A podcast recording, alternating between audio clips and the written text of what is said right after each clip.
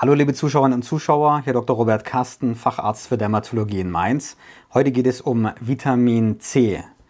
Dieses Vitamin ist in immer mehr Cremes oder Serien enthalten und es gibt auch immer wieder äh, Menschen, Influencer, die äh, über besonders intensive Anwendungen von Vitamin C berichten, beispielsweise indem sie sich Zitronensaft auf die Haut auftragen. Wir werden heute darüber sprechen, welche Anwendungen in der Dermatologie und in der Vorbeugung von Hautschäden, auch in der Schönheitsmedizin sinnvoll sind und was Sie beachten sollten, wenn Sie Vitamin C auf die Haut auftragen bzw. ein Produkt kaufen möchten, das Vitamin C enthält. Wenn man von Vitamin C spricht, dann spricht man eigentlich von einer Gruppe von Vitaminen und das für den Menschen wichtige Vitamin C ist die Ascorbinsäure. Die setzt sich aus dem Wort A, also Anti und Skorbut zusammen, denn dieses, dieser Stoff verhindert die Skorbuterkrankung und Skorbuterkrankung ist der Vitamin C-Mangel. Und wenn man schaut, welche Symptome auftreten bei einem Vitamin C-Mangel, dann weiß man auch, welche Wirkung Vitamin C im Körper hat. Und ein typisches Zeichen des Skorbuts, des Vitamin C-Mangels, sind Einblutungen in die Haut. Das heißt, die Gefäßwände platzen leichter und es gibt Blutungen oder dass die Zähne ausfallen oder dass die Wundheilung sich deutlich verschlechtert. Und auf den Schiffsreisen früher war Vitamin C Mangel ein häufiges Problem und wahrscheinlich hat jeder schon einmal davon gehört, dass den Seeleuten dann irgendwann die Zähne ausgefallen sind, wenn sie keine frischen Früchte oder kein Gemüse mehr zu sich genommen haben. Und das Aufladen von Gemüse oder Früchten war für die Seefahrer genauso wichtig, fast wie das Fassen von Frischwasser zum Trinken. Und wenn man jetzt schaut, was, was da für Symptome auftreten, ähm, dann äh, sind sehr viele darauf zurückzuführen, dass die Kollagen- und Elastinproduktion nicht mehr so gut funktioniert, wenn äh, Vitamin C nicht mehr vorhanden ist. Und Kollagen ist ein Strukturprotein unserer Haut, was Festigkeit gibt. Und Elastin ist auch ein Strukturprotein, was eben diese Elastizität in der Haut schafft, wie der Name schon sagt.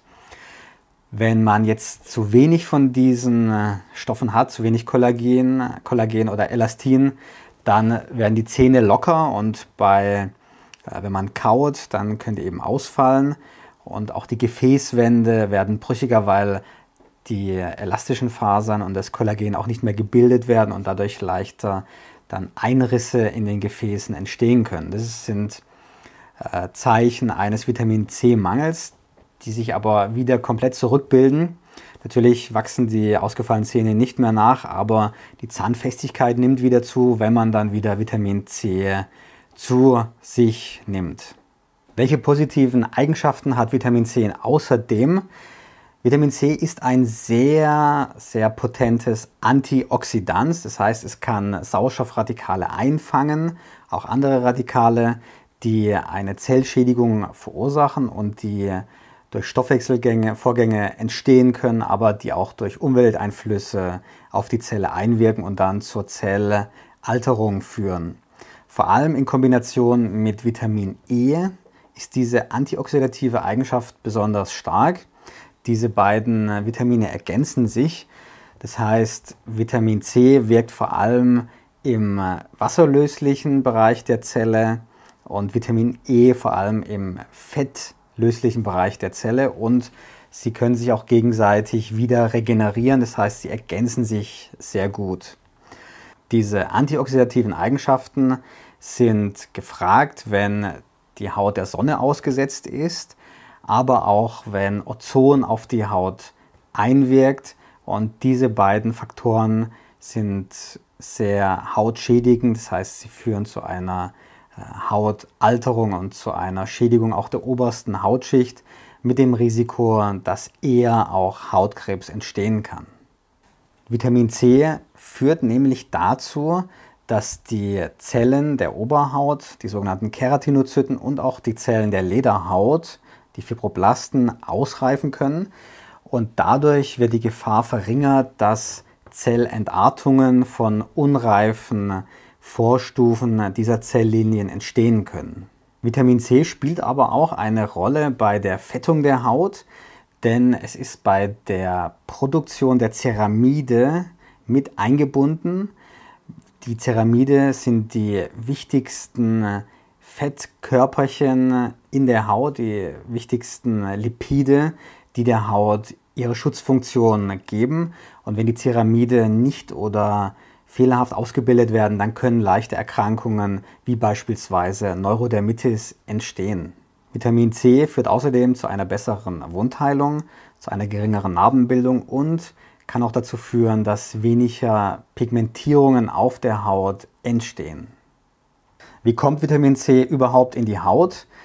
Vitamin C ist ja ein wasserlösliches Molekül und deswegen im Blut vorhanden und wird dann aus dem Blut heraustransportiert mit bestimmten Transporteiweißen zu den Fibroblasten der Lederhaut, dort befinden sich ja auch Blutgefäße. In der Oberhaut, in der Epidermis befinden sich keine Blutgefäße.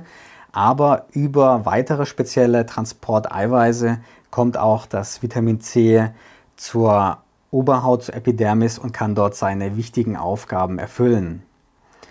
Im Allgemeinen ist es ausreichend, wenn man gute Plasmaspiegel an Vitamin C hat, dass man auch an der Oberhaut und in der Haut insgesamt keine Mangelerscheinungen hat. Aber es gibt natürlich Situationen, wo wir einen erhöhten Vitamin C-Bedarf haben und dieser Vitamin C-Bedarf möglicherweise nicht ausreichend gedeckt wird durch die Spiegel, die wir im Blut haben.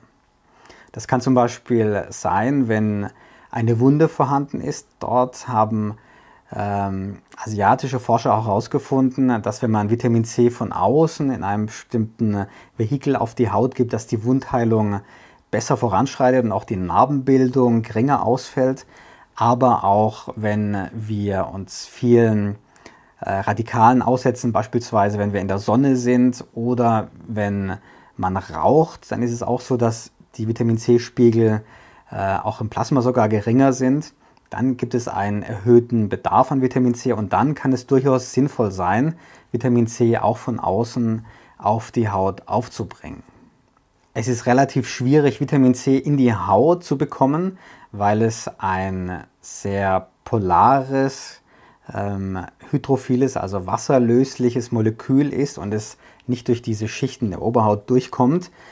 Es gibt unterschiedliche Methoden, wie man das Vitamin C verändern kann, sodass es besser in die Haut eindringen kann von außen.